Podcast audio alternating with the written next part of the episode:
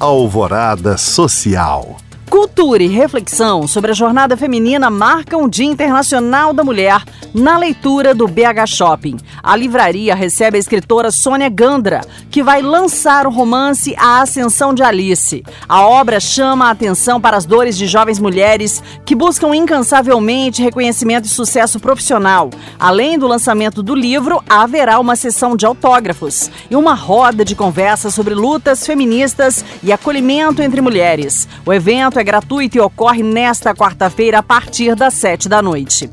A Prefeitura de Belo Horizonte preparou uma série de atividades especiais para o mês das mulheres. Prevista até 26 de março, a programação inclui atrações como workshops, oficinas, exposições e mostras de cinema.